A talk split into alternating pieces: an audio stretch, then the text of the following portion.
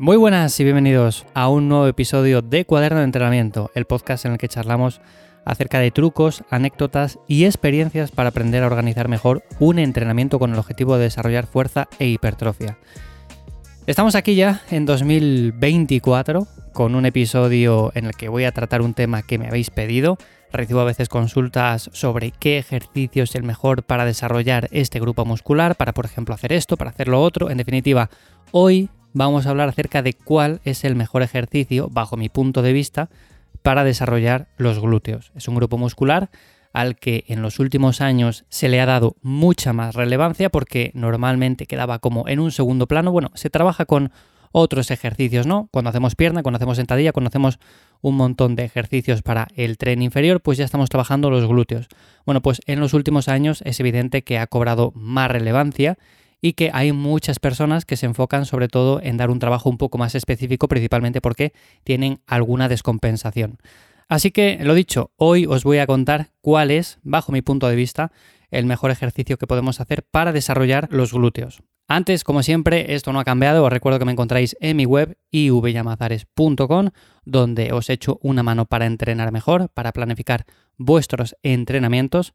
Y también me tenéis en la newsletter en lifters.es, en la que cada semana, lo hacía cada 15 días, pero ha pasado a ser cada semana, comparto un poco mi día a día por mail os voy contando cómo planifico yo mis entrenamientos, qué cambios voy haciendo, qué técnicas voy incorporando y sobre todo trucos que vais a poder aplicar vosotros también a vuestra planificación. Así que si queréis recibir la newsletter totalmente gratuita, os podéis apuntar en lifters.es porque ya somos más de 2.000 personas en esa comunidad. Así que, lo dicho, quiero hablar un poco acerca de cuál es el mejor ejercicio para desarrollar el glúteo. A ver, normalmente cuando pensamos en este grupo muscular, es verdad que hay muchas personas que piensan en poleas, piensan en ejercicios analíticos. Para mí esto es un error. Es verdad que tenemos multitud de ejercicios analíticos que podemos hacer y que funcionan también de maravilla, sobre todo para dar un trabajo algo más específico. Pero normalmente, para construir una buena base, para construir un músculo grande, un músculo fuerte, tenemos ejercicios que son más básicos, ejercicios con los cuales vamos a progresar de forma más sencilla, en cargas, en repeticiones, y que por lo tanto, para mí, deberían formar, como digo, la base, o sea, deberían ser los primeros, antes de poder incorporar, por ejemplo, una polea, un ejercicio un poco más analítico, con menos peso, a más altas repeticiones.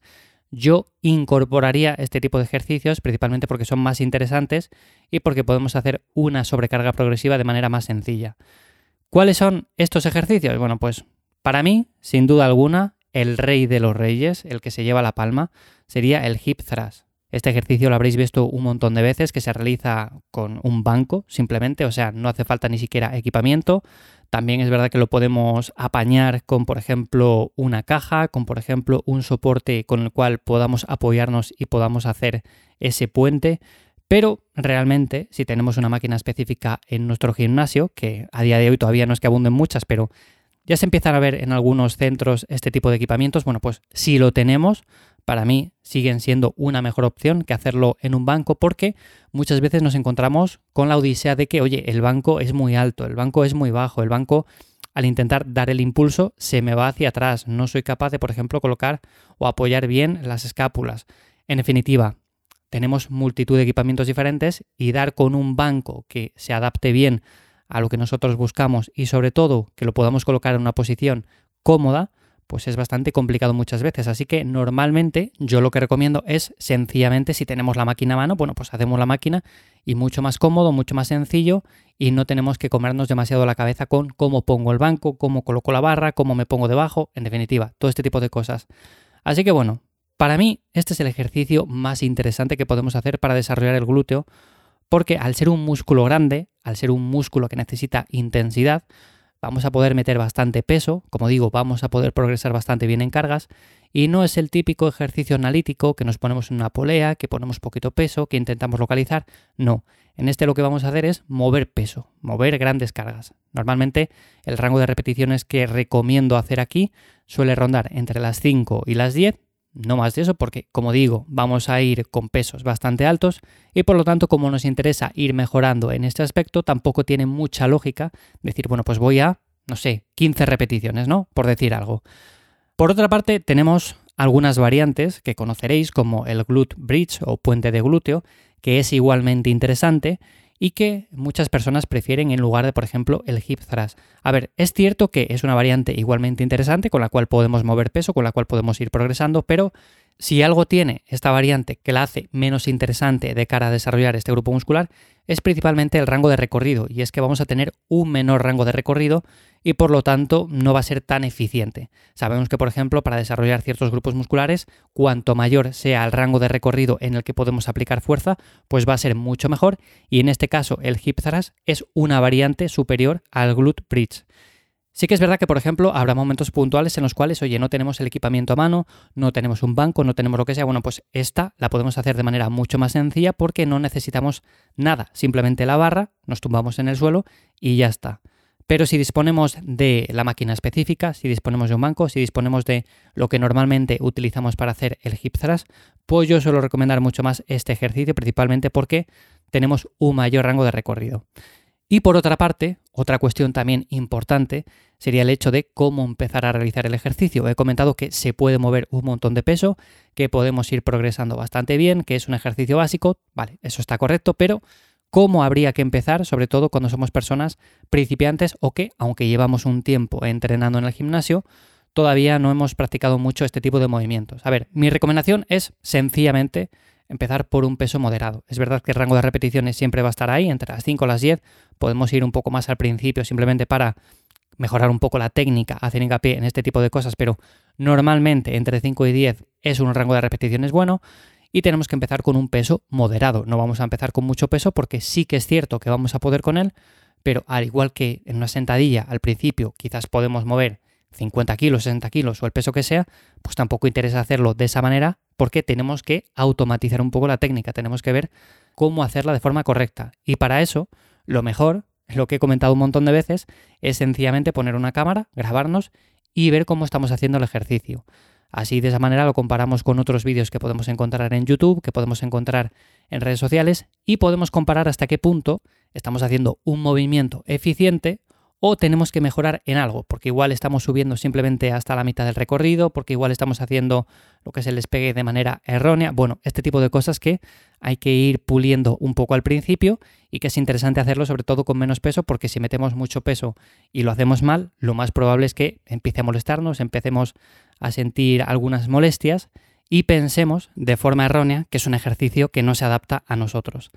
Así que lo dicho, si estabas pensando en incorporar un ejercicio para trabajar más el glúteo, porque es un grupo muscular que le tienes débil, porque le quieres desarrollar más por lo que sea, a nivel estético, de fuerza, bueno, pues para mí el ejercicio estrella es sin duda el hip thrust. Y por supuesto, comentaba al principio que a veces pensamos de manera equivocada que lo primero que hay que hacer es los típicos ejercicios en poleas, analíticos, con poquito peso.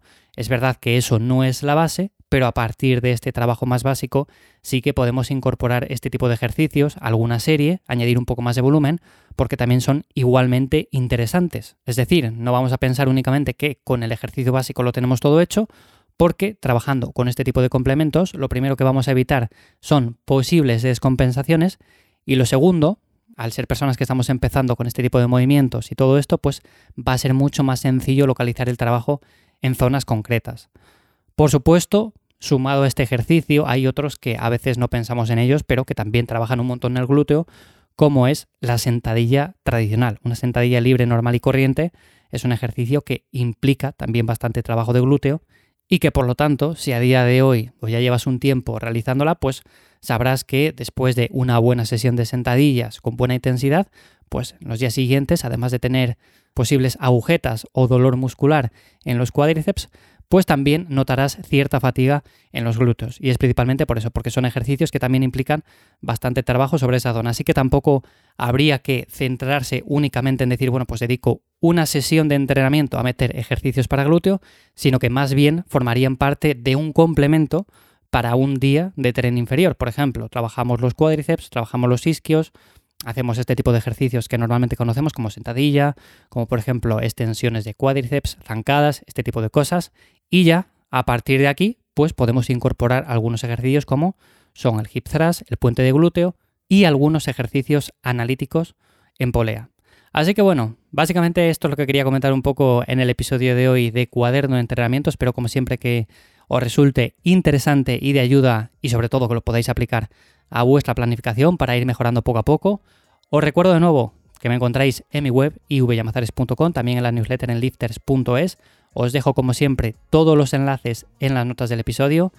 Y lo dicho, espero que hayáis empezado 2024 con fuerzas, que estéis dándole caña a vuestros entrenamientos. Yo por mi parte estaré por aquí cada semana aportando mi granito de arena acerca de cómo mejorar el entrenamiento de fuerza e hipertrofia. Y lo dicho, espero que todo lo que vaya comentando por aquí os resulte de ayuda. Nada más, nos escuchamos de nuevo en 7 días. Chao.